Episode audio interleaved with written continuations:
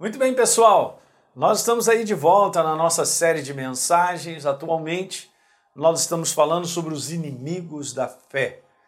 E aí a gente começou a falar no slide, no slide, perdão, no vídeo passado sobre justamente isso, quais seriam os inimigos do exercício da nossa fé, que é a força do sentimento humano. Eu expliquei sobre isso. E na fé não é sentimento, você não sente fé, você decide ter fé, então é uma escolha diária e contínua, por isso eu expliquei bastante. E no último vídeo comecei a dizer sobre isso, que é um segundo inimigo, que muitas vezes a gente não compreende, né?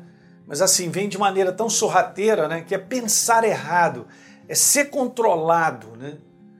Por pensamentos errados a respeito da minha vida, da minha família, da minha esposa, marido. Veja, eu estou colocando em termos, gente, porque isso acontece fácil outras pessoas, da situação que eu vivo e tirar conclusões erradas.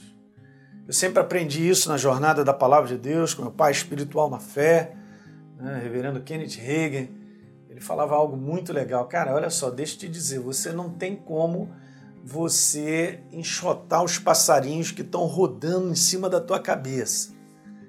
Mas você tem como tirar eles se eles se instalarem com um ninho na tua cabeça, ok? Em outras palavras, o que, que ele quis dizer? Ele dizia sempre isso, que pensamentos sempre chegam à nossa mente, mas somos nós responsáveis para eliminá-los, não permitir que eles façam ninho, não permitir que eles cresçam se eles forem impróprios, se eles não forem de acordo com a verdade. Amei isso aí. Isso me ajudou muito na minha jornada cristã a compreender que eu não tenho como controlar, não chegar a um pensamento, mas eu tenho como não permitir que esse pensamento ele ganhe espaço e controle a minha vida. É isso que eu quero te falar. Então, de manhã, pastor, já tem que acordar e já está. É, porque é importante. Às vezes começa a pensar algo e aquilo te prejudica. A gente precisa aprender a sustentar o pensamento de Deus na nossa mente de maneira contínua. Por isso tem um combate. É um combate da verdade contra o falso, contra a mentira. Então muitas vezes nós estamos assim, ó, desviado de onde nós precisamos enxergar, porque simplesmente eu estou pensando algo que não é verdadeiro. Você reparou como é muito comum a gente julgar situações e da maior parte, muitas vezes a gente julga e aquilo não é verdade. Então, este é um comum inimigo da fé.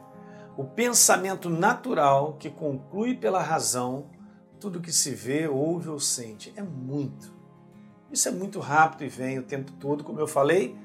Tá ali, chega, não tem como controlar isso é, no sentido de chegar dentro de mim mas eu tenho como controlar e não permitir que esse pensamento ele me governe, ele controle, ou ele cresça dentro de mim, né? Ou que ele instale o ninho, né? Enquanto está voando, está voando.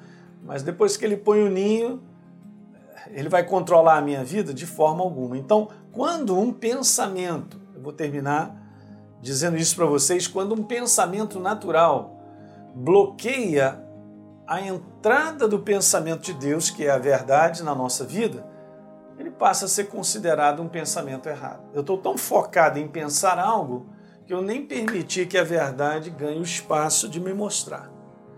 Que a verdade, que é a palavra de Deus, ganhe o espaço de dizer para mim ali, não é dessa forma. Você está entendendo que eu estou conversando contigo? Isso aqui é importante demais para a tua jornada ser bem sucedida. Porque a gente vive com pessoas o tempo todo. Eu tenho visto aí pessoas tombando nos seus relacionamentos porque justamente não estão pensando de maneira própria em relação às situações que estão vivendo. A gente tem que ser muita sabedoria, queridos. Então veja, deixa eu te falar isso aqui, ó. Se eu quiser viver, se a gente quiser ver, perdão, o propósito de Deus se cumprir na nossa vida, eu preciso mudar de pensamento. Ok? Então volta e meia, em situações que eu e você nós vamos enfrentando nós precisamos aprender a controlar a inclinação daquele pensamento errado. Nós vamos descobrir pela verdade. Na verdade, chega, ela ilumina, ela mostra o quanto eu estava errado na minha maneira de pensar. É por isso que conversão significa mudança de pensamento em relação a algo, mudança de parecer. Ah, eu me converti a Deus, pastor. Eu também. Por quê? Porque antes eu tinha uma maneira de pensar sobre Deus. Mas aí eu me converti por quê? Porque agora eu tenho a maneira dele de pensar sobre ele mesmo. Porque alguém anunciou a palavra de Deus para mim como ela é. E eu agora eu tenho o pensamento dele e eu concordo com o pensamento dele, eu me converti. Eu agora tenho a maneira de pensar como Deus realmente ele é. Porque eu aprendi, eu vi isso, alguém me contou a respeito dele.